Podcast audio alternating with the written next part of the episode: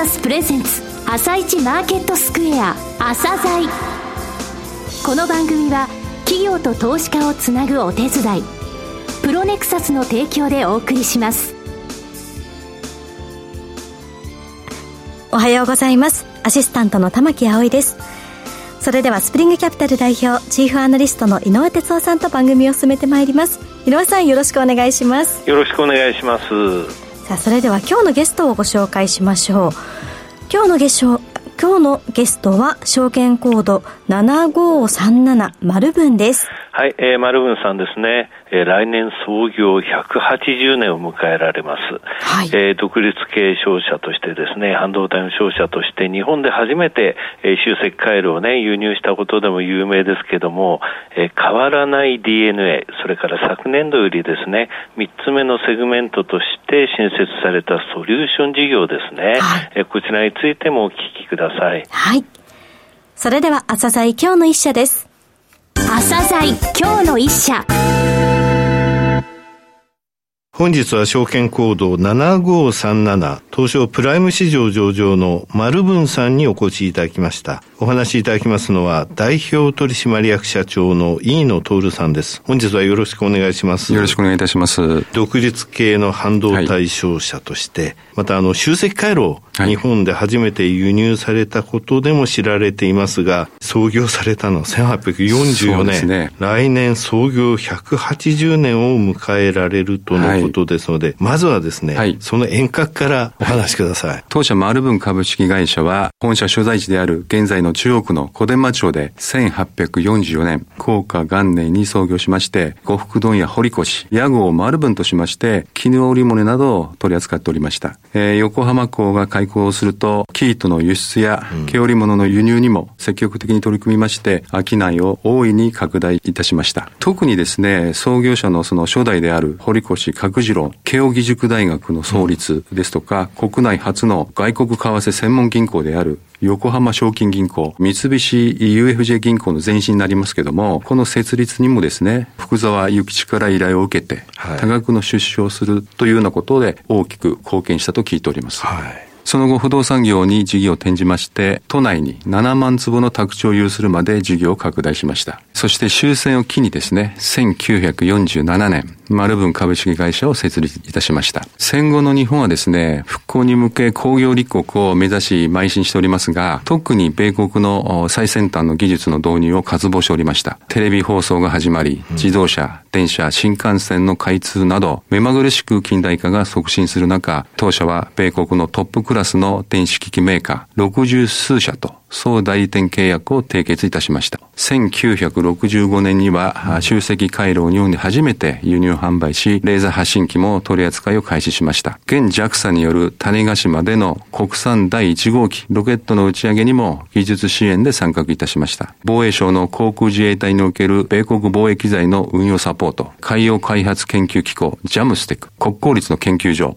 大学官庁の研究機関への理化学機器のサポートで、日本のサイエンス分野の礎作りにも貢献し、海外から先端機器を輸入するエレクトロニクス商社としての地位を内外に確立してまいりました。呉服問屋堀越はペリー来航によって開国した際は、いち早く海外との貿易を行うことで、呉服問屋としての命運をかけたわけですけども、戦後の丸文もまた最先端の電子機器や集積回路を輸入販売することに命運をかけ、後のですね、事業方向性を定めてきたと言えるわけでございます。特に先端エレクトロニクスのこだわり、同時に技術の目利きができる力量を持つということで、まあ、新しいものを見つけて、いち早く取り入れるという、これ我々は先見先取の精神と呼んでるんですけども、こういうものが代々と受け継がれている。これがあの、当社の DNA と言えるかもしれません。名前こそ古風なイメージなんですけども、はい、まあ、エレクトロニクスの事業領域としまして、エレクトロニクス専門商社で国内外の最先端の技術、商品、そういったものをですね、はい、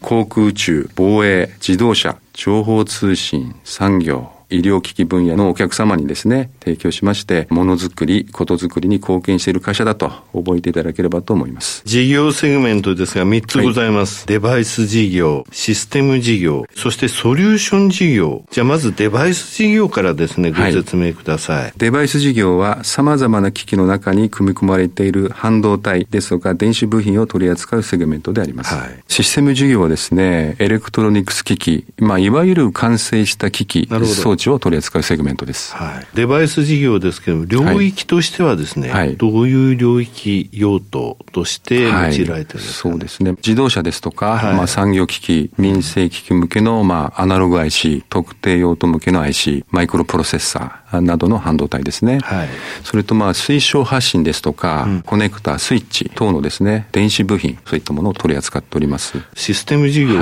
ですけど、はい、えー、人工衛星ですとか、ロケット、はい、まあ航空機に使用される機器ですね、うん、そういったものであったり、電子部品などを組み立てる上でですね、まあ製造工程で使用される組み立てですとか、加工、うん、検査を行う、そういった装置を取り扱っております。医療機器分野っていうお話もありますはい、それもこちらに入るんですかね。そうです。画像診断ですとか、放射線治療も行うような装置ですね。そういったものを取り扱っております。なるほど。さて、最後のソリューション事業です。こちら、あの、最先端技術を有するユニークな商材の発掘と、当社の豊富な商材と、これまで培ってきた技術ノウハウを組み合わせてイノベーションを起こすというところを目指しましてですね、はい、新たな価値を創造し、社会貢献をすることを目的としまして、2022年に新セグメントとして立ち上げた新事業でございます。海外戦略とか販売網ですね、はい、こちらについても教えてください。はい。最初にですね、米国にその駐在事務所を設立しましたのが、うん、1968年。当初はあの、米国の先端商品のまあ発掘ということをまあ目的に事業を展開しておりました。で、その後の海外に進出してきているその日系企業のサプライチェーンを確保するということを目的としまして、国内外の優れた半導体、電子部品等をですね、シームレスに供給することを目的としまして、1988年からシンガポール、台湾、香港というところにですね、子会社を設立しまして、本格的に海外戦略を始めました。はい、1998年にですね、はい、まあ世界トップクラスの半導体商社であります、米国アローエレクトロニク社と折半出資しまして、まあ、マルブンアローアジアを設立しました。で、翌年にはマルブンアロー USA とを設立しまして、アジア、北米地区での事業拡大を推進してまいりました。うん、まあ、世界各地にグローバルネットワークを持つ米国アロー社との連携によりまして、うん、現在ではアジア、北米を合わせまして約20の拠点を展開しております。うん、さて、社長のお考えになられる御社の強みですね。はい、お話しください。長年その最先端エレクトロニクス商品を取り扱っているというところでございまして、はい、業界トップクラスの知見とノウハウを有しているというところでございます。うん仕入れ先、販売先双方と強固なパートナーシップが構築できている。これが一つの強みがあの背景にあろうかと思います。現在ですね、3000社を超えるお客様とお付き合いがございます。はい、800社以上の仕入れ先さんと、まあ、製品、サービスをまあ提供していると。となります。セグメント別にもですね、強みをお聞きしたいんですが、いわゆる半導体電子部品の販売を中心としたデバイス事業ですが、ご説明ください。海外の、まあ、メジャーサプライヤーの豊富な品揃え、うん、まあ、そしてその幅広いネットワークから得られる情報、これを活かしましてですね、実際に目利きを経て開拓した差別化の高い製品群を提供できること、これがあの一つの強みと思います。すね、えー、さて、システム事業はどうでしょうか？特にそのハイエンド市場で差別化された技術優位性の高い、まあ、電子機器、部品を取り扱っているということでございます。システム提案から、まあ、据え付け、保守まで一貫して技術サポートを提供できる。ここが我々の一つの強みであります。ソリューション事業ではどうでしょうか？設立した目的なんですけども、はい、新たな事業領域の確立を目指したものです。うん、AI ロボティクス、ローカル 5G とかですね、うん、そういったユニークで付加価値の高い商材を取り扱いながら、特に今我々が推進しているのはですね、ライセンスの提供、サブスクリプション、オンライン保守サービス、こういった新しいビジネスモデルの開発を進めております。。これがですね、まあ次の我々のシーズとなりまして、丸分の強みにつながっていくというふうに、ね、考えております。そういうあの背景がございまして、はい、まあ我々の強みとしましてはですね、はい、まあ高度な技術力をもとにしたソリューションの提案が行える。またあの製品を販売するだけでなく、報酬、メンテナンスサービスまでトータルでですね、支援を行えると。これはあの背景としましては、グループ会社の特徴を生かしたオール丸分の強みであると考えております。マーケティング、品揃え、エンジニアリングサービスというようなところの各機能の、まあ、一層の強化を図ってまいりたいと考えております。はいさて、市場環境の分析も含めてですね、はい、今後の成長戦略についてお話しください。世界半導体市場統計 WSTS というものがございまして、はいねうん、そちらの発表によりますと、世界半導体市場というものがですね、うん、まあ2010年には30兆円。で、これが2021年には58兆円。2030年には100兆円規模になると。いうことが報告されております。はい、まあ、この背景にあるものなんですけども、はい、自動車の EV 化ですとか、AI 技術の促進、カーボンニュートラルの関連した市場において新製品がですね、まあ、ウゴのタケノコのようにもどんどん出てくるというところが予想されている。医療介護市場っていうところもですね、うん、まあ今本当にあの2025年問題というのは取り出されておりますけども、後期高齢者の急増によるところの医療現場の逼迫ですね、はい、懸念されております。うん、医師不足という中でオンライン診療、遠隔医療、医療のデジタル化っていうところがですね、喫緊の課題になってくると。あともう一つですね、米中対立っていうのがございますけども、はい、経済安全保障の重要性の高まりっていうのがございまして、これを背景に世界の工場と今まで言われ続けてきた中国からインド、ASEAN 地域へですね、生産拠点が移管が進んでおります。また日本国内への生産回帰ということもまあ聞こえてまいりました。宇宙防衛関連予算の倍増なんていうところもですね、うん、すねあの聞くところになってきております。うんで、まあ、こういうあの市場をまあ俯瞰してみますとですね、当社がもう長年蓄積してきた知見ですとか、ノウハウ、こういったものがですね、さらにお客様やお客様の信用ベースにしまして、大きなその社会貢献ができる時がまあ到来しているということをまあ見ております。はい。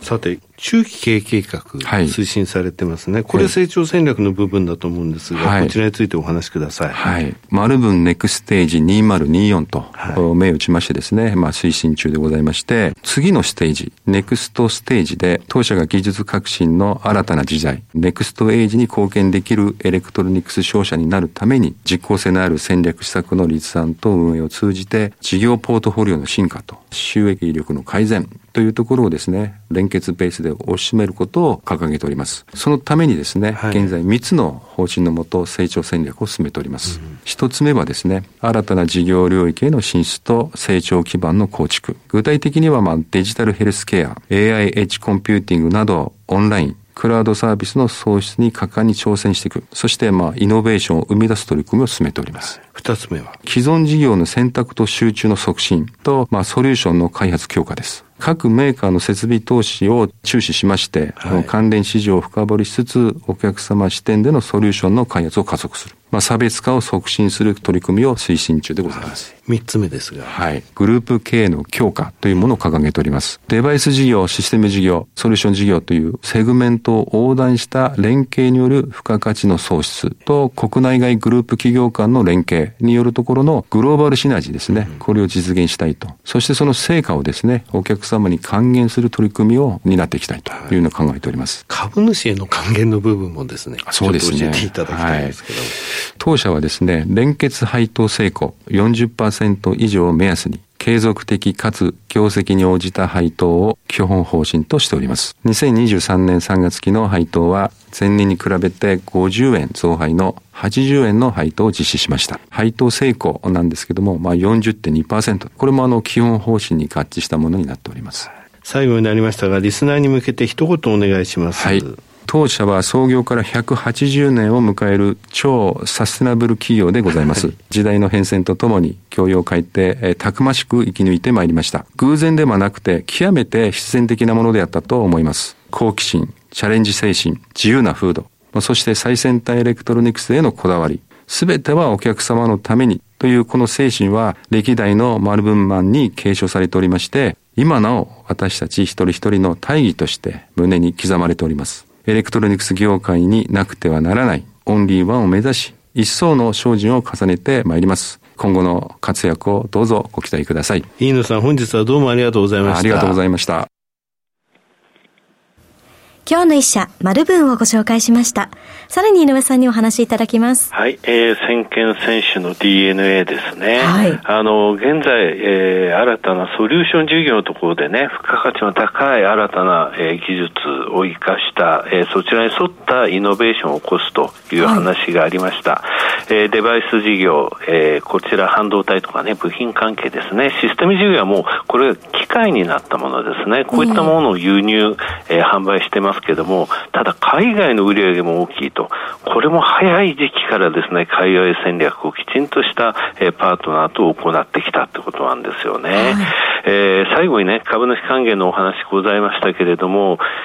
丸村さん、以前ご紹介した時もですね、非常にちょっと割安感強いよというお話して、その後、えー、大きくですね、株価上昇していったんですが、昨日現在で PR が10 1.1倍、PBR が0.65倍なんですね。はい、で、えー、日経の、えー、日経新聞の配当の予想でいくと、今期の現在の配当利回り4.3%あるんですよ。えー、えー、前期につきましてもね、きちんと配当成功40.2%と40%の、えー、言っているところをクリアしてますので、はい、このままの業績が続くとですね、非常に割安感というのは目立つ場面があるかなというふうに思ってます。はい。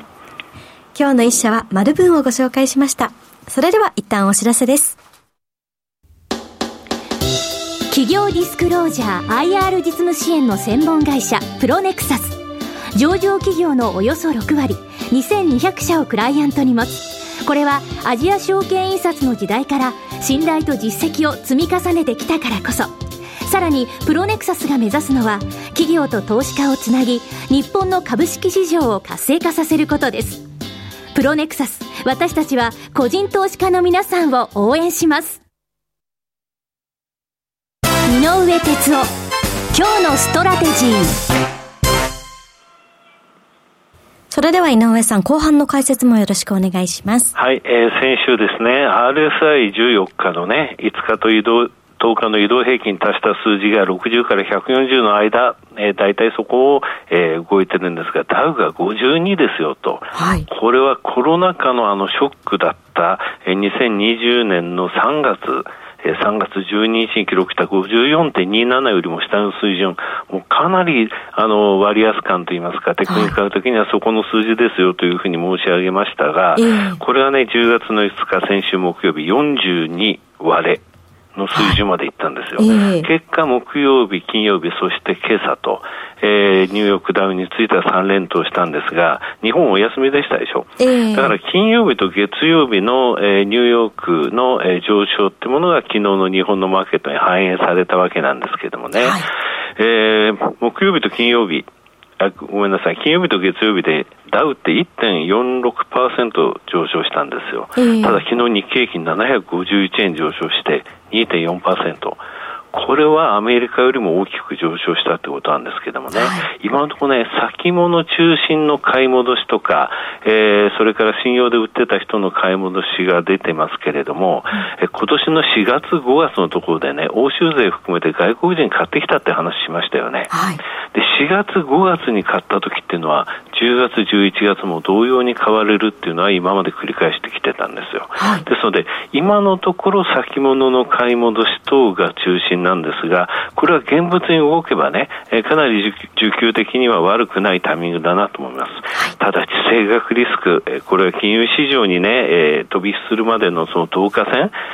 決してね、あの、踏んで消されたわけじゃないので、そういう前提はありますが、はい、需給的には悪くない、そういうタイミングだということです。はい。井上さん、本日もありがとうございました。